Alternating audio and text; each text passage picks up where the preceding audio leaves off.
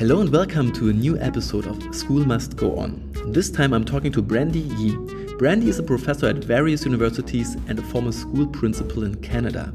With her, we are diving into education in Canada, a country that always was at the top of the PISA ratings and it could have actually rested on that top position.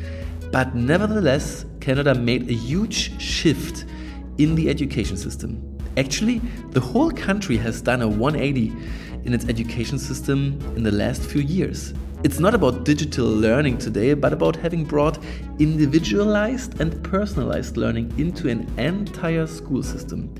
It's about how students systematically come into contact with universities while they're still at school, how teachers receive at least one day of training every month, or how employers, universities, and career advisors work together at schools. It's also about how the traditional school report cards have been replaced by so called progress reports, which are based on different aspects, such as growth, progress, and achieved learning goals. It's incredibly inspiring to hear about probably one of the most innovative education systems in the world. Enjoy listening and learning about Canada with Brandy Yee. Hi, Brandy. Hello, Stefan. How are you? Good, I'm good. Uh, it's uh, it's only a few hours before Christmas, and I'm super happy we found the time to talk. Uh, you are in sunny California, where you teach uh, uh, in Thousand Oaks at California Lutheran University, and I'm super happy um, that you found the time to to talk to me uh, to give our listeners the Canadian perspective. Um, you've as we've heard in the intro, you've been teaching yourself, you've been a principal for a very long time. And what I read is that you especially like the the adolescence, the middle years, as you said it in, in some um, article. What's the magic about middle school for you? Yeah, well, thank you for that. Yeah, um, you know, it's interesting, you know, a little bit of background. So, when I went through my teacher training program, I was trained as a uh, high school science teacher, so physics, chemistry, and biology. And when I came out of my teacher training program, um, there were no high school science jobs available. So I had an interview, and they said, "Could you teach, you know, middle school uh, social studies?" Hmm. And being quite naive at the time, I said, "Well, of course I can." um, so very quickly, I found out in that first job of mine that those children. Um, behaved and interacted with their learning in none of the ways that I had been trained to deal with.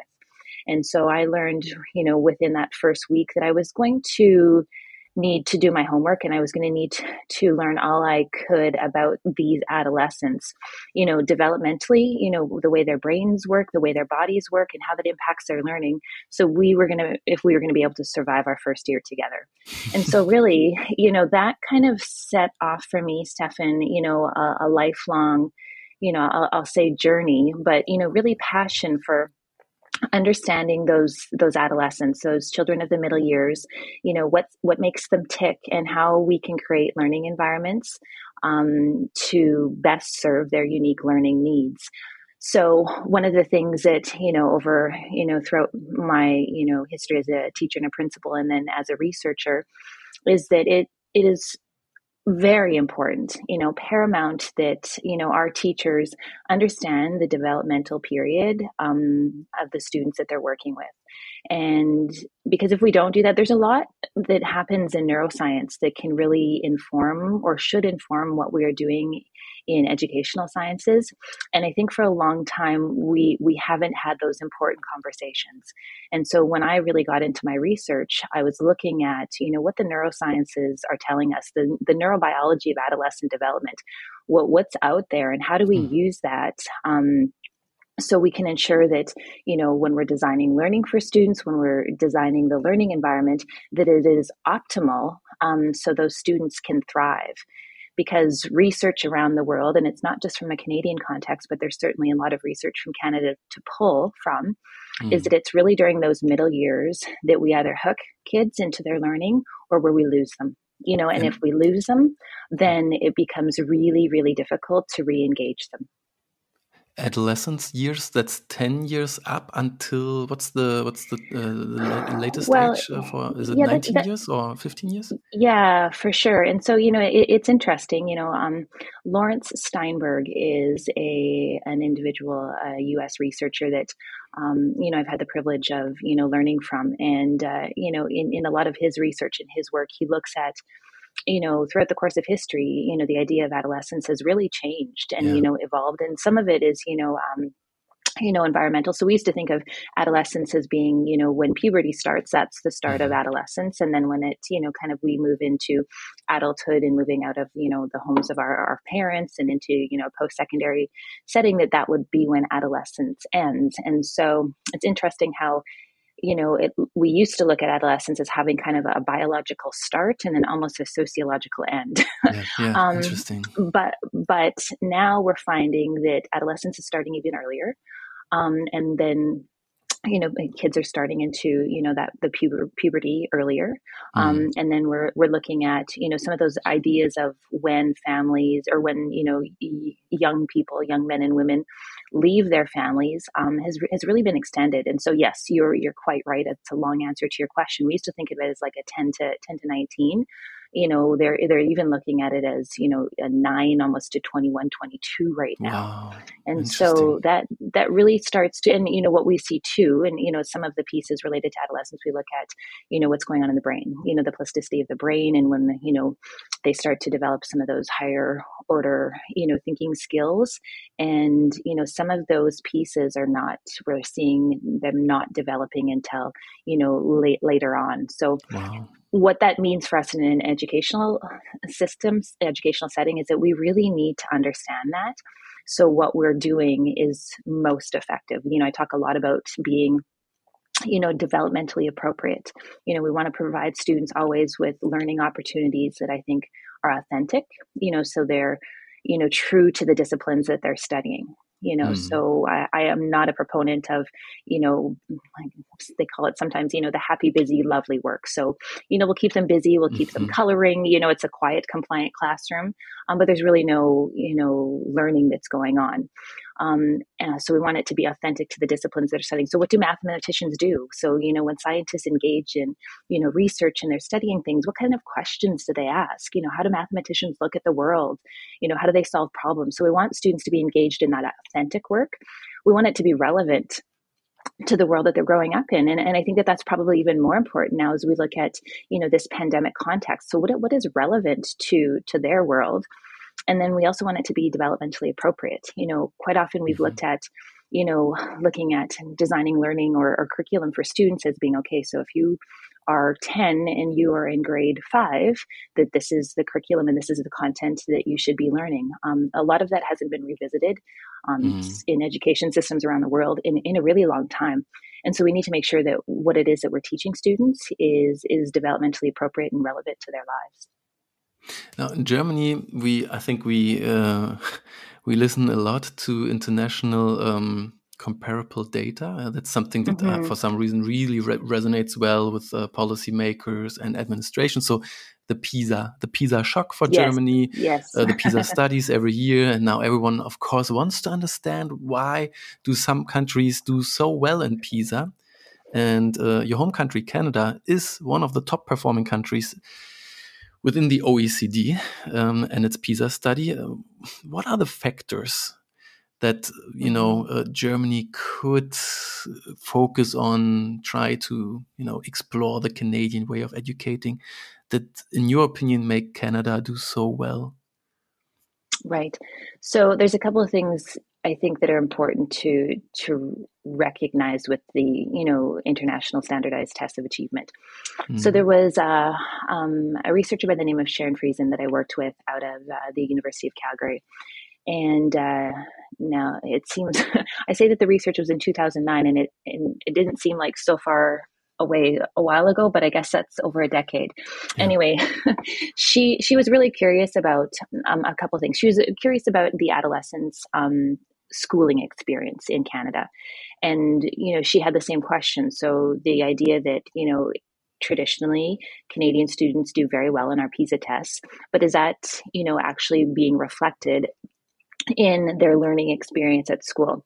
So she engaged in this longitudinal study, and it was studying, you know, adolescents' um, lived experiences in school. Um, and it was called "What Did You Do in School Today?"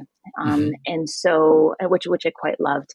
And so, again, asking them about their schooling experience. What what she found and I think that this is always something that we we need to pay attention to when we look at you know the strength of of test scores is although Canadian students, you know, did very well, and I think it's typically, you know, we're in the top top five, you know, in, in terms of PISA, is uh, what we were sh- what they were showing is that students, in a, you know, the scores ranged.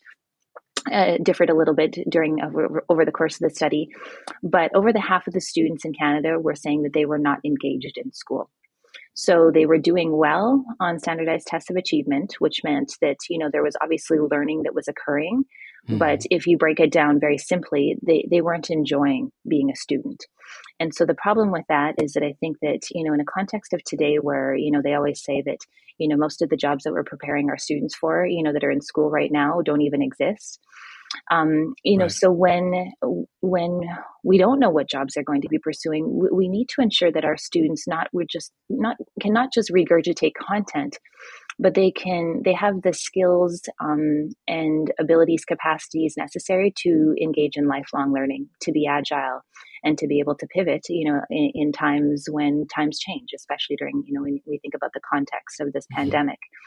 And so she looked at um, engagement further. And I think engagement is one of those words in education that we toss around a lot you know yeah. are kids engaged and what does engagement look like and i think you know you talk to 10 different educators and you know they mm-hmm. would probably have 10 different versions of what engagement in their classroom you know what it looks like is it quiet and compliant is it kids that are excited and answering questions is it kids that you know can you know have you know good attendance in class a variety of things so in this research in Canada, they they broke it down into three different types of engagement, which I think is um, you know quite insightful. So they looked at academic engagement.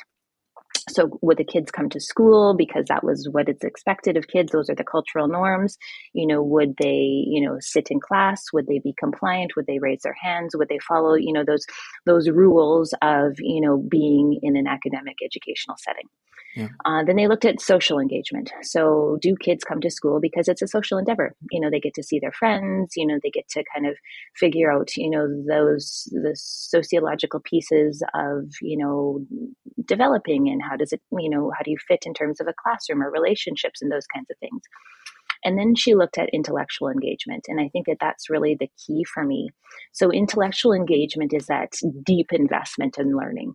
That kids come to school because they're so excited about what they're learning. Um, and when I talk about it with my students and with my staff, I talked about I talk about it as sticky learning, right? So they come to school, they're so excited. You know, the learning opportunities that te- the teachers have provided them with are so so authentic and connected to things that they're excited about and they, they want to go home and they want to talk about it at the dinner table with their families and then they mm-hmm. want to research it more at night and then they want to come back to school and they want to talk about it with their teacher. That's sticky learning right? Yeah, yeah. and so what we want is we want kids to be intellectually engaged that deep investment because we know that that will cause them or create in them that that sense of being lifelong learners. And so yes, the PISA scores are important, but we need to look at that, you know, also with the lens of are the kids engaged? Can they not only do well on standardized tests of achievement, but have we created an environment where the kids want to be continuous learners? And I think in Canada, that's one of the things that we've been successful at doing as well. And I think that that also needs to be looked at. So, yes, the PISA scores, but we need to look at how do we how do we create students that are intellectually engaged and motivated to be learners and so those initial results showed that our kids like over half the kids weren't necessarily intellectually engaged and mm. so hmm. we really looked at what it is that we were missing and what it is that we weren't doing and i think what it caused us you know is you know, Germany had the PISA shock. you know, mm-hmm. we had a little bit of this shock in Canada that, okay, so we've looked at the scores we've said that the scores show us that we're doing well. So we really haven't then you know engaged in any kind of deep examination of what we're doing in schools. We've just thought that the pisa scores told us that we were doing well so we're just going to keep doing the same thing. And that showed us that we needed to start to shift what we were doing. And so we really in started to you know um, i think across all levels of education so whether it was a k-12 system or the university systems in terms of looking at what do we need to do to support our students? So we're not just not just recreating those very industrial you know yeah. models of education in our schools where you know everyone is doing the same thing everyone is learning the same curriculum everyone is learning you know doing the same tests you know those kinds of things. And how do we really individualize and personalize our education systems for our students um, and for our teachers as well so we can ensure that they have the skills that they need? And, and i think that we've had that you know 10 to 15 year kind of journey in in revamping some of those pieces as well and in a very positive way, I would love to squeeze you like a lemon to learn all about how you individualized and personalized the learning experience, not in just a few lighthouse project schools, but in scale. Yeah, uh, that's that's what I find so fascinating. And uh, you said it, it took a decade or so to get there. I believe Germany is two to two and a half decades away uh, from from being there. Um, and during my research for this podcast, I learned so much about um, university credits uh, that you can earn during school um, and uh, jumping from one school to another and just doing courses in different schools and so on and so on.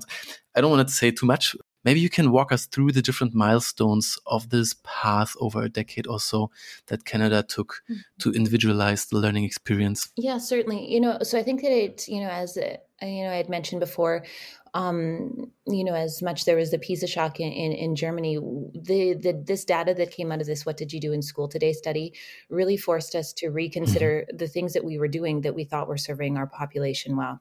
Um, and so, um, one of the things we looked at um, was the, the existing systems that we had in place. And so, in in most cases, and, and again, you know, um, Canada is similar to Germany in that we don't really have a, a, federal system of education you know in terms of where you know the yeah. federal government you know exists is that you know all students are guaranteed a free basic public education right? Um, then each of the provinces in our three territories they have their own governments that you know um, govern education systems within those those provinces. So you will see you know a little bit of variation among the provinces. So i just wanted to kind of keep that in mind um, but what what we had in general is that we had you know educational structures and systems that served an industrial period, and and it served the industrial age well because we were preparing workers for you know very you know you know factory jobs you know where they had to be mm. they had mm-hmm. to be compliant and they had to be able to follow directions and you know it was very procedural you know and so it served that system you know that time well but you know fast forward and we we started to look at things and i was you know part of some of you know the the key stakeholder groups that were you know you know we engaged in some pretty uncomfortable conversations about what is what is it that we are doing and why are we still doing some of those things that were for a time that does not exist anymore. And, and so we, we looked at um, the tremendous rigidity that we had in our education system.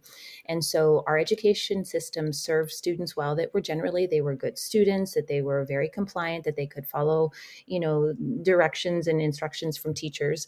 Um, but if you didn't fit into that mold, you know, like if you weren't, you know, and I, and I hate to use the word academic and non academic, but I'll use that and then I'll explain mm-hmm. it. But if you weren't a traditionally like academic kid who did very well in, you know, like the core subjects, which would be, you know, language arts and mathematics and, you know, history and, and science, if you weren't that academic kid, then, then there was really no place for you in, in our education system. And, and it, it was hard for us to come to terms with that that we had created uh, structures within our system that only served some of our students well um, and so yeah. we needed to look at what it is that we were going to do differently uh, so we looked at you know our high schools because well we looked at our high schools first because i think that they were you know uh, some of the easiest places to look at how would we restructure our high schools in a flexible way to individualize and personalize learning. So we would ensure that more of our students were not dropping out of high school, um, that they were transitioning into a post secondary uh, setting. And not only that, that they were like, so mm-hmm. we used to look at it at K to, as K to 12. Then we started to look at it as K to post secondary. You know, how do we, how do we look mm-hmm. at that transition, you know, from grade 12 into post secondary and then then we started to look at it even further stefan in terms of how do we transition students well out of some kind of credential in post secondary into a workplace setting. And um, those pieces became really key for us. So you know, I'll use some examples to illustrate this. Um, we started to develop, and this is, you know, I'll speak from a, a context in Alberta, but this was happening across Canada with our post secondary or sorry with our high schools and our post secondary institutions we started to develop partnerships. So high school students could start to take university credit you know the university environment anything that is unknown tends to be you know create some kind of uncertainty or or scary and there was a long time yeah. where you know some students in high school would say you know I, I could never make it in a university or post-secondary setting so i'm not even mm-hmm. going to do to, to go there um, and so we started to create opportunities within our high schools where they could start to take some of those preliminary university courses. Um, that the universities would cover the tuition of that because they saw it as an advantage. That if we they could get kids hooked into you know university is a real possibility for me. That they would then get students that would enroll in their universities. And so so we had students in high school that were starting to earn university credit that was at no cost to them. Um, then they were starting to develop relationships with those universities, and so there's that loyalty um, that That's that starts so cool. to happen. Um, and then then we started to think about it as one step further. So, you know, for example, we had a student, like if you had a student that was, let's say, interested in engineering. So in high school, they would start to take some of those, you know, preliminary mathematics and, you know, you know, engineering kind of courses.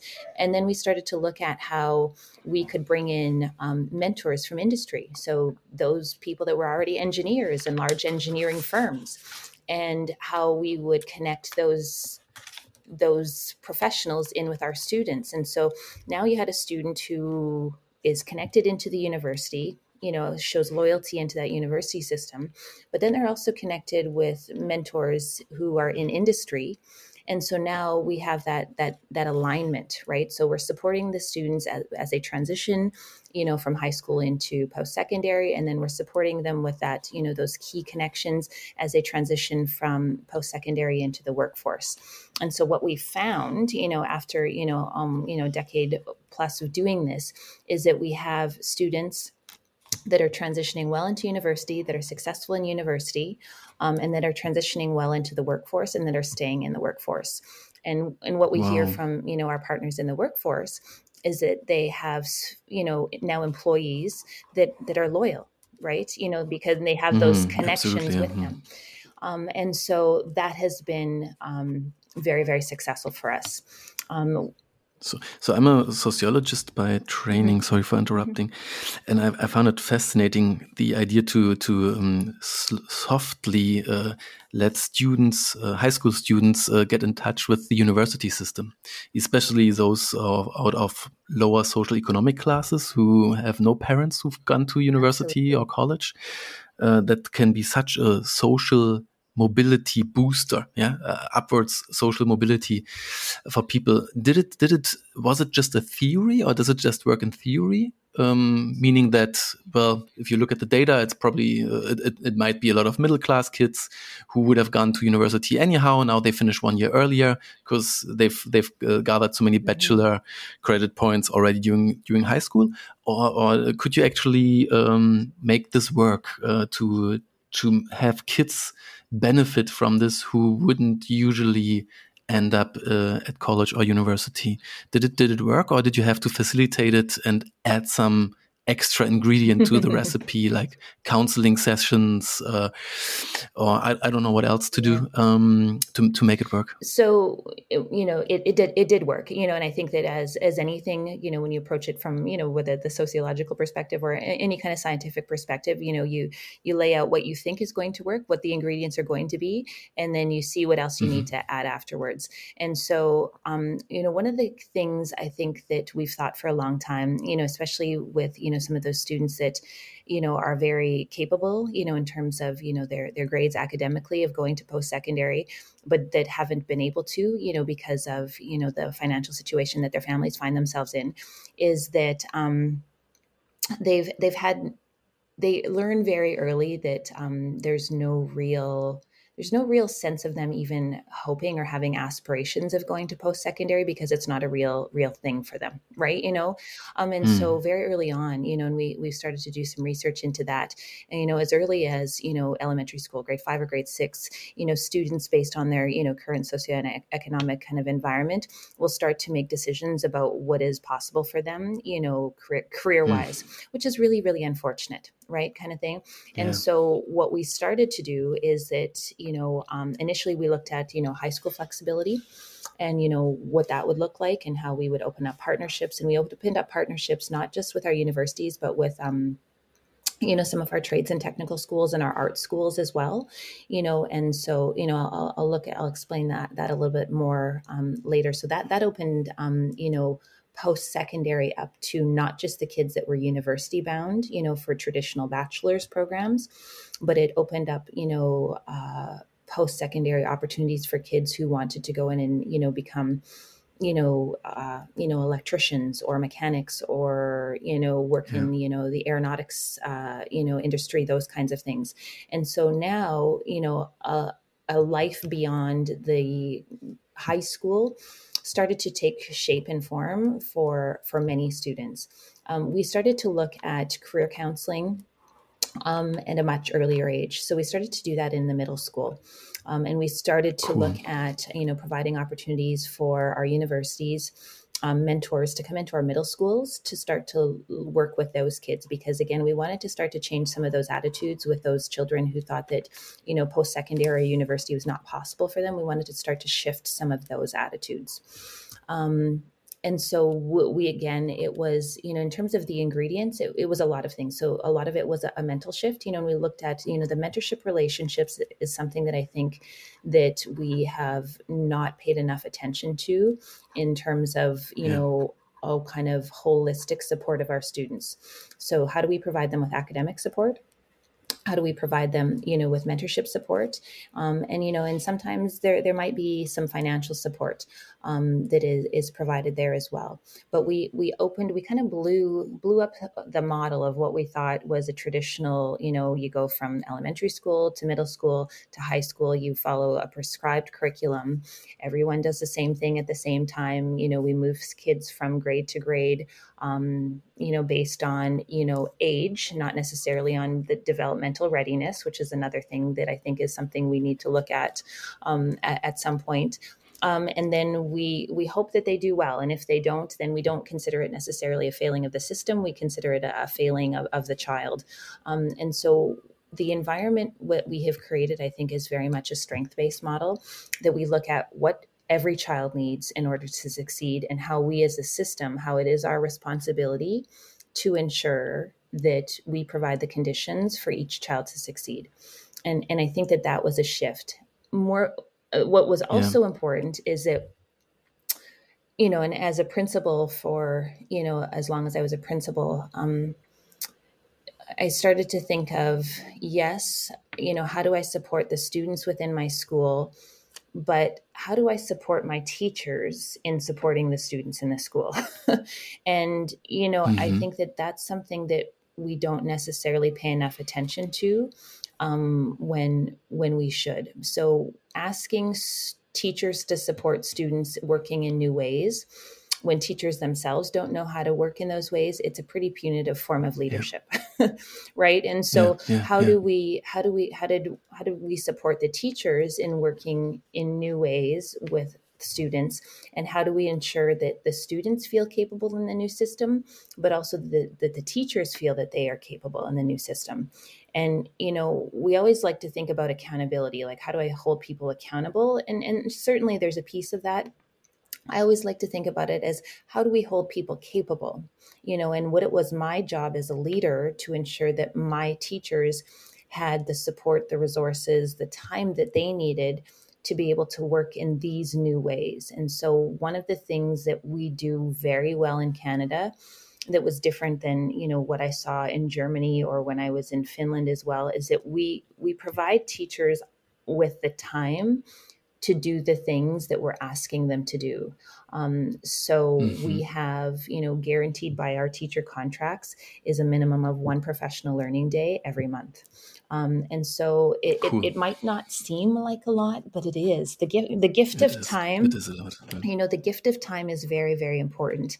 Um, and so, one professional learning day a month where we could come together as a staff or where teachers could come together in small groups and say, you know, I need to look at how I design learning differently for students or how I can connect with, you know, partners in, you know, the university to better understand what's happening in the university so I can better, better prepare my students so they can transition well into the university environment it, it shifted the culture you know it, it shifted the culture in terms of this whole new possibility for teachers in, in that i'm not just the deliverer of curriculum i'm not just the deliverer of content but yes. my my job is really how is it that i support my students you know beyond the walls of my classroom um, and so the things I saw in the sh- that the shift that started to take place, the renewed passion for teaching that I saw in my teachers, where we kind of started to, you know, literally break the molds of what they thought, you know, was kind of the parameters of their job,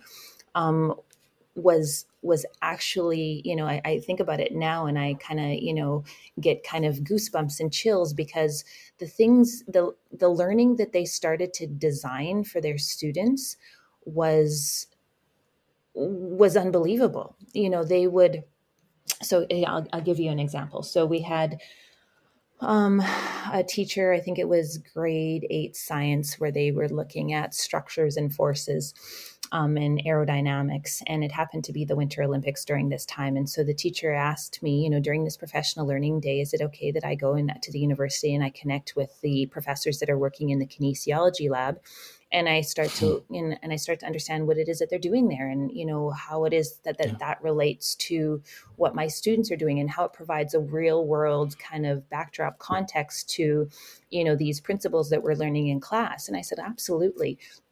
And so you know she went and she was working with the university and then you know basically they they came back and she was designing these learning experiences for students. And so the the end point was that the students were supposed to take one of the Olympic events and they were supposed to design either equipment for them or they were supposed to hmm. you know look at how they would change their body shape you know so they could be more effective you know so they could improve their performance wow. and so when you give students those big open-ended questions like that you have opportunities for all students to find a place where they would feel successful rather than the teacher saying, okay, I want you to write a paper on the aerodynamics of a ski jumper right? You know which changes the learning very different you know it changes it. And so those students they they started to look at you know the how the luge uh, the people that are in the luge event how they point their toes and what their helmets are like and their body shape and they looked at a variety of different things and then the university invited our students over to present their findings to the professors at the university. And so for students to be able to go into this environment to speak, you know, and I, and I had the you know pleasure of going with them to speak with, you know, with confidence and conviction on what that they what they've learned and to say you know i really think that you know you should do this and the people in the luge their helmet should be more shaped like this to give them you know more aerodynamics and it might hmm. you know cut some time you know off their runs and then for the university professors to you know invite them into the human performance lab and to look at you know some of the testing that they do you know on you know whether it's you know different kinds of you know equipment that they use or on athletes when you know they're doing the people that are doing the bobsled, the, how they start, you know, the race, you know, it, it shifts that learning into not seat work where they're, you know, reading chapters and answering questions, but they're engaging in real world activity. And those connections for the students for the teachers it, it has reinvigorated i think the education system in ways that we had not imagined possible. Yeah and uh, as, as i said before i find uh, what, what i hear sounds uh, like a story from an avant-garde school, uh, private yeah. school, uh, uh, yeah, reform uh, reform school, but not like the typical state-run uh, mm -hmm. middle school or high school. And there's there's more that I learned on my research. I learned about um, individual student learning mm -hmm. plans, and I learned about progress reports instead of simple outdated report cards. Yes. Maybe you can uh, elaborate a little bit more on on on, on these mm-hmm. new inventions of the Canadian school yeah, system. Yeah, for sure. So yeah, I'm just going to go back to address the other comments. So I think mm-hmm. that you know not not every day can be a day where you go to the university and present to professors right and you know plan the human performance lab and that's not realistic but i think that the atmosphere of education is that we want teachers to you know and i'll take a you know phrase from brene brown but to dare greatly you know to to be courageous yeah. um courageous yes. courageous uh, and to bring back a joyfulness into the classroom and a joyfulness into learning so so we have again i go back to we have you know broken those molds of what we thought had to be and we shifted into a mindset of what could be and what is possible and so I think that the classrooms are less you know even when you walk into the classrooms they're less rigid. You know they're you can feel that the students are more comfortable uh, that students are more comfortable making mistakes that teachers are more comfortable you know trying things out you know trying to find ways to engage with their learners. Um, i think that the partnerships that we have created with you know the community with the universities uh, with the high school flexibility allowing kids to move from one high school to the next because you know one high school might have an amazing culinary facility and the student wants to be a chef and the other one doesn't it, it it's created wow. an atmosphere mm. um, where of possibility um, so, uh, and I, I, believe I would I would dare to say that it also creates happier teachers, because because I, I got this. Um, it's an uh, um, uh, it's a it's a picture. I think that in, in, my head always when I when I think about adaptive mm -hmm. learning programs, yeah, practically the vision. I got this hate love relationship with the vision to to put uh, teaching on autopilot mm -hmm. and have an algorithm choose the next the next learning item for a child because it takes away so much fun of the yes. teaching because so much fun about being a teacher is to think about how am I going to engage my students, my class, uh, maybe just a few students tomorrow exactly. and make them excited about a certain uh, subject. Yeah. yeah. And if you just, uh, yeah, put the program auto, on autopilot, you, you exactly. won't get this. Uh, and, and, so I totally see that courageous teachers. Yeah, it's amazing. I would just love yeah. to talk with you uh, over a whole podcast about how to bake courageous teachers. Yeah.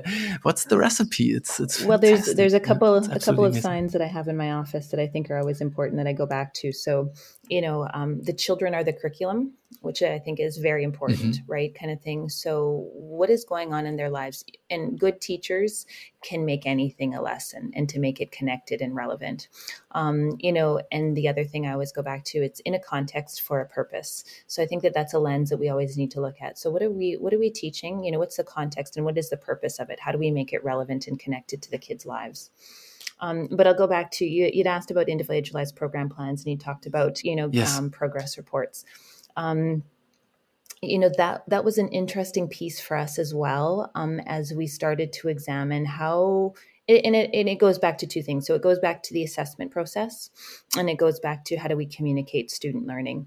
And so you know as in many places of the world we would you know depending on the way that your school was you know um, the schedule of the school, you would, you know, inevitably, you know, create report cards and report cards would go home. They would show parents, you know, students, you know, learning. And it, and it was very much a, I, I feel that it came, it was a deficit based model. Like it, I never felt like our report cards our progress reports, like how, that they showed students strengths. It was always a you know it was always a finality. It was a period. It was you know this this is a child. It was a, a mark. It was an a. It was a 72 and the, there was no communication that occurred.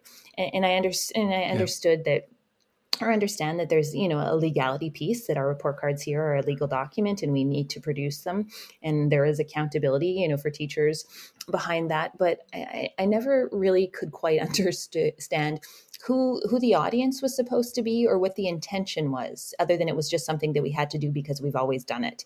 Um, and so one of the things we started to examine is you know we, so we started to look at assessment. We started to look at formative assessment you know so that ongoing formative assessment and feedback loops you know and how do we use it not just to provide information to students on what it is that they can or cannot do but how do we use it as teachers to inform our next steps in our instruction um, so, you know, for a long time, summative assessment was what kind of was the main form of assessment that we used. Teachers would teach a unit, they would give a test, students would write a paper, and then we would move on. And so eh, that and, and, it's interesting because that that was something that we just accepted as that's the acceptable practice but when you actually say it out loud and you start to unpack that it, it runs i think quite counterintuitive to the teaching and learning process so if we have a learning outcome and it is important that all students, it's important enough that it's, you know, the lawmakers someplace have put it into our curriculum, you know, and what it is that we need to teach students.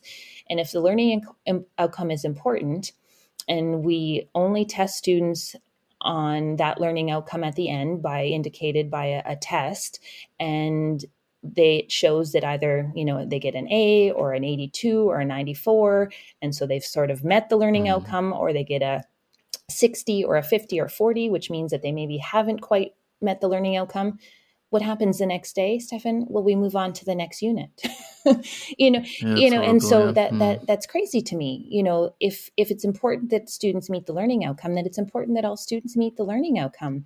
And and so we we needed to shift how we looked at assessment. And so, you know, um, we started to think about um, not being so that we couldn't be so rigid in in how students would meet the learning outcome or the timing of what they would meet the learning outcome you know and we know that you know you think take a classroom of 30 students well you know developmentally you know yeah. they're at all different stages you know both physically and in yeah. you know um, uh, mentally cognitively um so to think that you know on december 22nd because i had put it in my unit plan that every student would be able to solve you know a quadratic equation would would be quite silly right but if it's important yeah. that in you know grade 9 mathematics that by the end of the year all students be able to you know solve a quadratic equation then the teacher needs to provide that ongoing feedback and support to ensure that that learning outcome is met.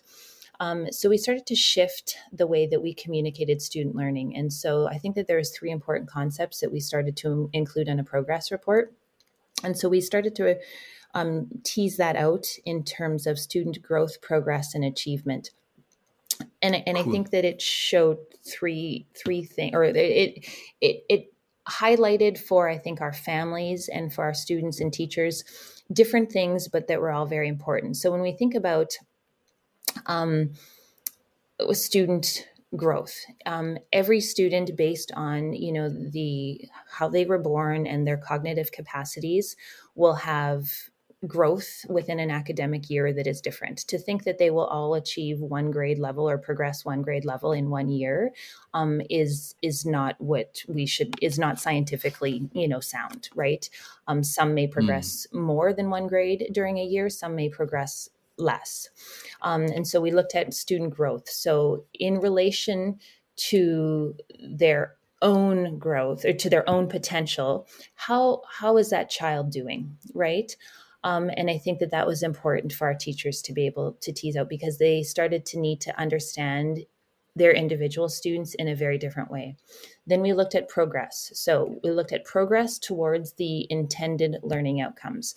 So, based on provincial or national standards, if all children in grade five by the end of the year should be able to um, write a narrative essay, where is that child in December in terms of their growth towards that you know and so they're not there yet perhaps but are they m- moving towards being able to meet that outcome by the end of the year?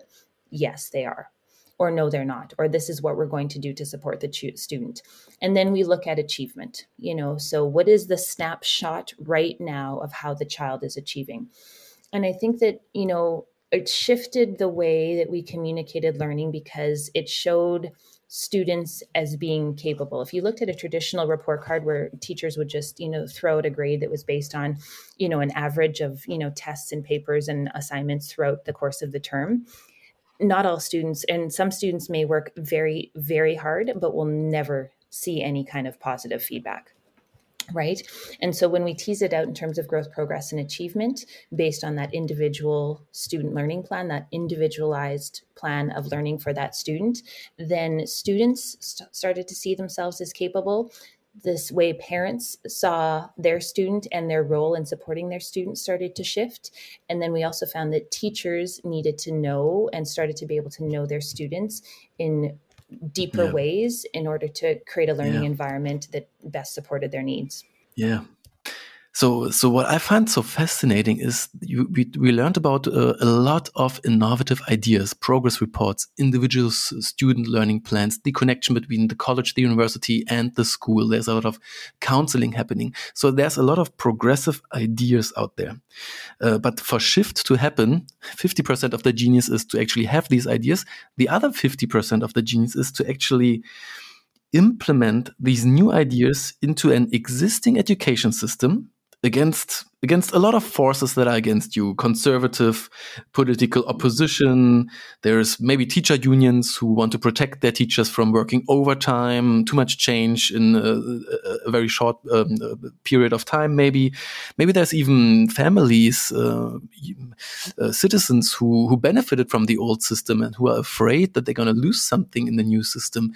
So can you tell us a little bit about how Canada implemented the shift, the change in such a large dimension as we learned so far.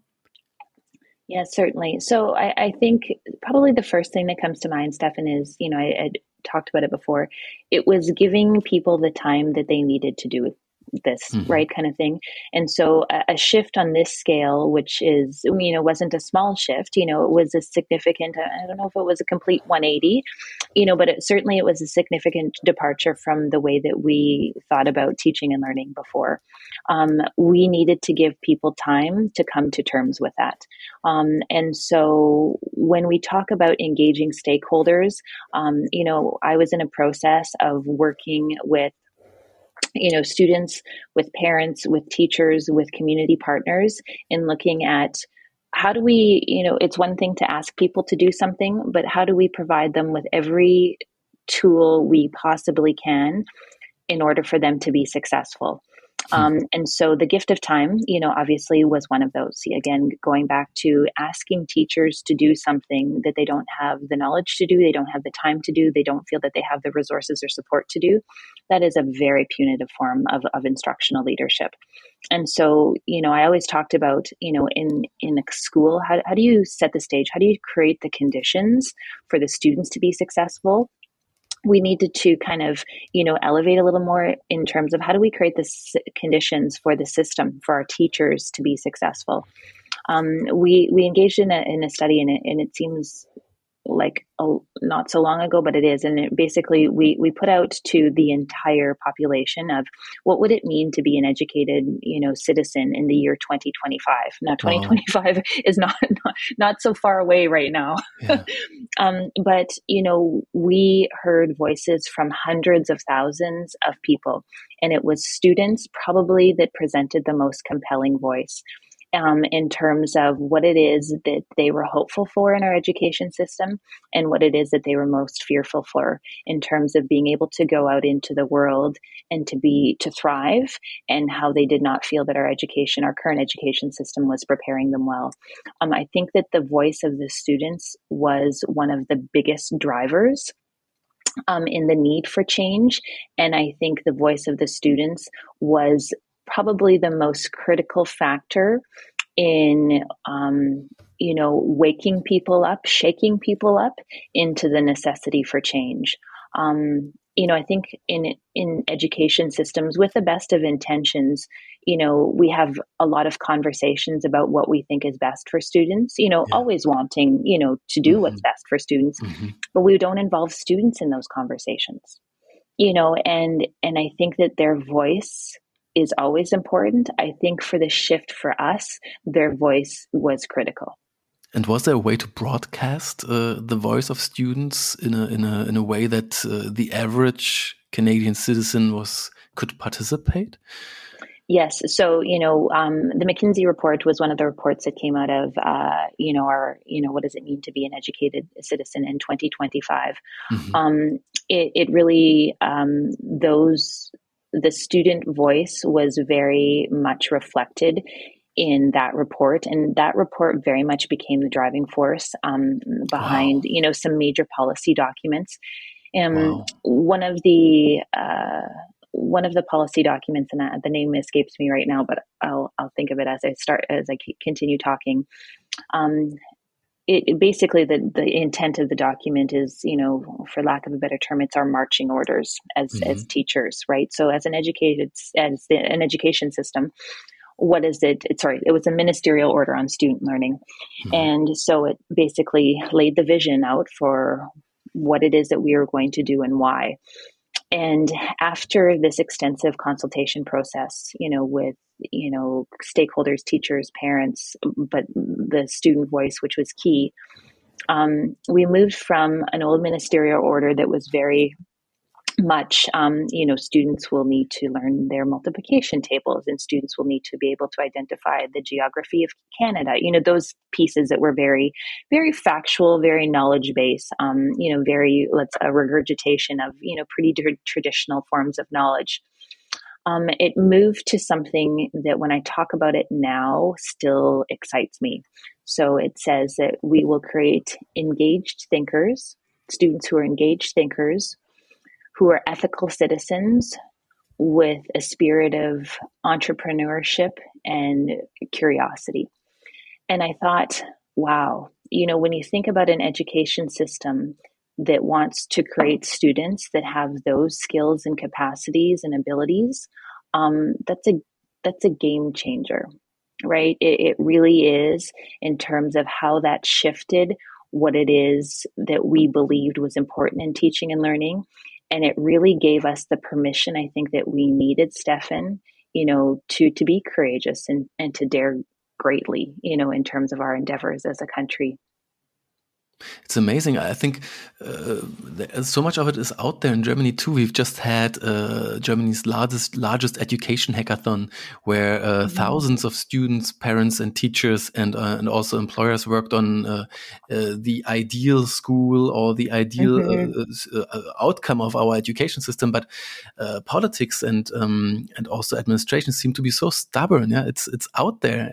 Other countries are doing it, but it seems like no one really gets gets moving. It's it's fascinating that in Canada, these forces they've they've listened, uh, they've mm -hmm. heard, they've seen uh, the, the the need, yeah, and they've they've yes. actually started to act on it uh, to implement change. That's that's fascinating. Well, and and I think too, you know, you look at uh, you know a couple of things. Um, I was remember it was probably a conference I was at it was maybe 15, 15 years ago. It was uh, the DuFours um, that were doing a conference related to professional learning communities. But it, it's something that has stuck with me um, that you you need to present evidence sometime hmm. that is so compelling um, that would it would make it almost morally reprehensible to not engage yeah. in whatever it is. And and I think that you know you never want to use students as you know an excuse or you know the the faces that are going to tug at people's heartstrings but we've given students a voice in, in, in their education. It's that student agency in their learning in ways that we never had before. And what we have seen in return, I think, in terms of, you know, a societal perspective, when you look at, you know, governments that are, you know, concerned about, you know, budgets and, you know, all of those things and, you know, people that can, you know, contribute to the, you know, workforce and taxpayers and those kind of things.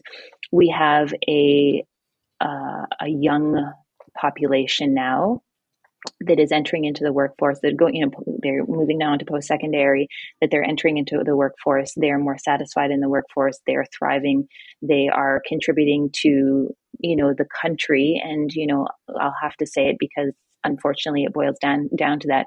They're contributing to the economy in a way that makes mm. us stronger. And so i think sometimes policymakers look at that and they say okay, it's working. How do we continue to support this?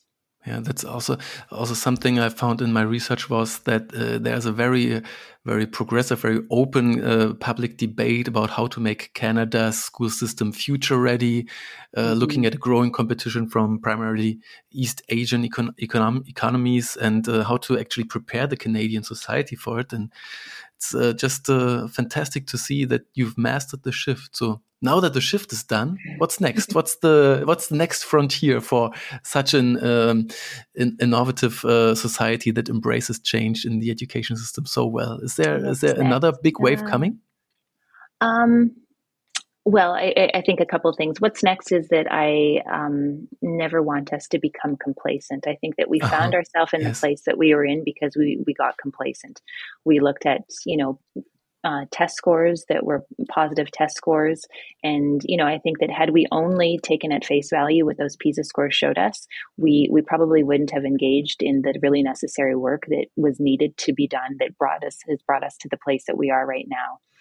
Um, you know, what's next for us? I, I think, you know, really um, a, a couple of uh, things.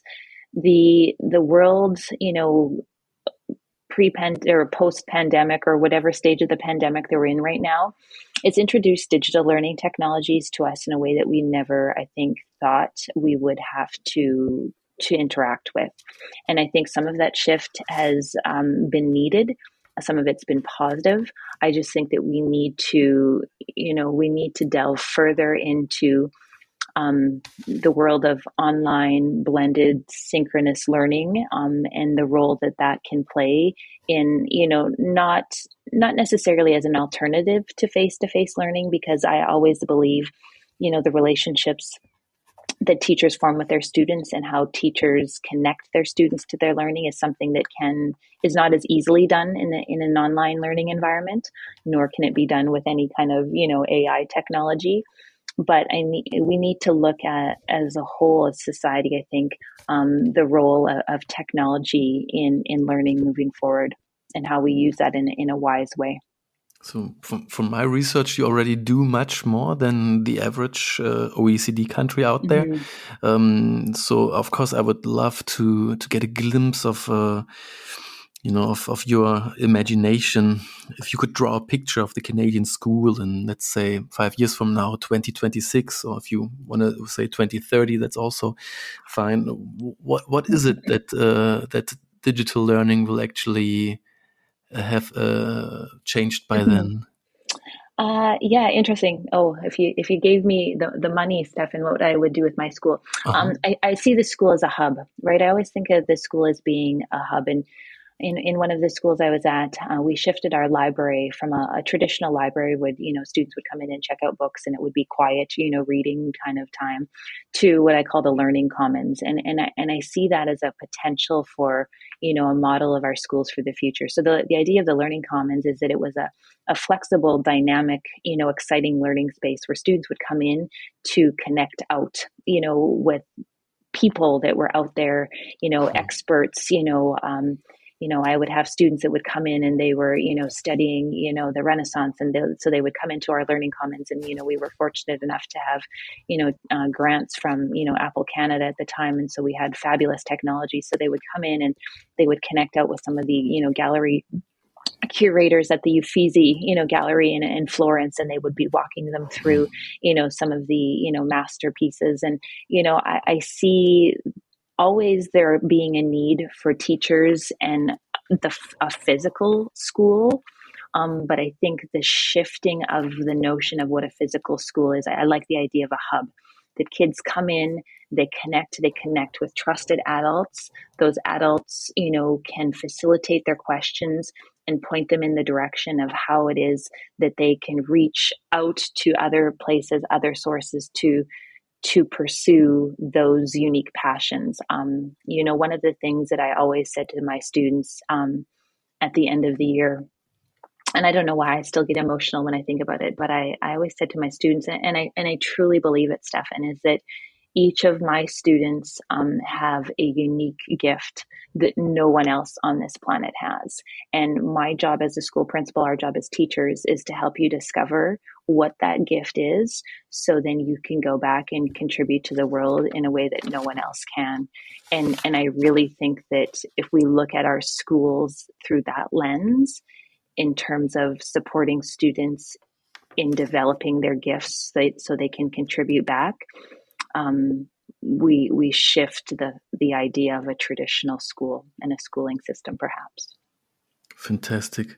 And again, teachers will have to also adapt and change and um, mm -hmm. and learn new things of learning. I, I, was wondering when you said that uh, you uh, you give teachers the gift of time, and uh, there's mm -hmm. a lot of time for PD professional development. Um, don't you also have a teacher shortage in Canada? And it's very tough to actually let teachers uh, go on, on, on trainings and workshops and develop their own style of teaching. Uh, how can you manage a, a, shortage in the teacher workforce and at the same time a lot of investment in professional development? Yeah, and I think that um, so there's been an ebb and flow in terms of you know the number of teachers that we have. Um, I think that what we've started to see since um, we've looked at new ways of teaching and learning and new ways of supporting teachers, um, you know, teachers as being, you know, ongoing learners as well. How do we support teachers throughout their career? Is it, you know, we used to look at, you know, and, you know, the statistic is roughly within the first five years of their career, we would lose 50% of our teachers.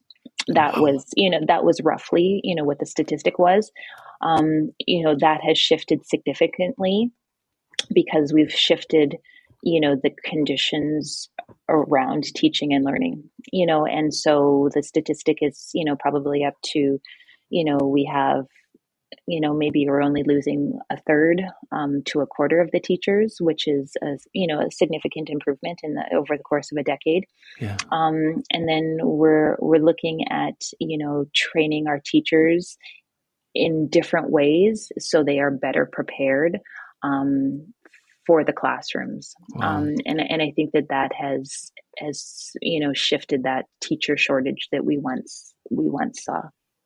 Amazing. Brandy, I would I would love to continue talking, but I've stolen so much of your time already. So um, well, perhaps Professor, we can continue again sometime. Yes, it would be great, Professor Brandy Yee. Uh, thank you so much say hello to the Californian sun. And um, thanks for I all the amazing will. inspiration today. Thanks so much, Stefan. I appreciate the time. Thank you for listening to this episode of School Must Go On. For updates and news, you can subscribe via iTunes, Spotify, or your favorite podcast app. If you would like to send me ideas or comments, shoot me an email to podcast at sofatutor.com. I'm also happy to discuss and connect on Twitter and LinkedIn.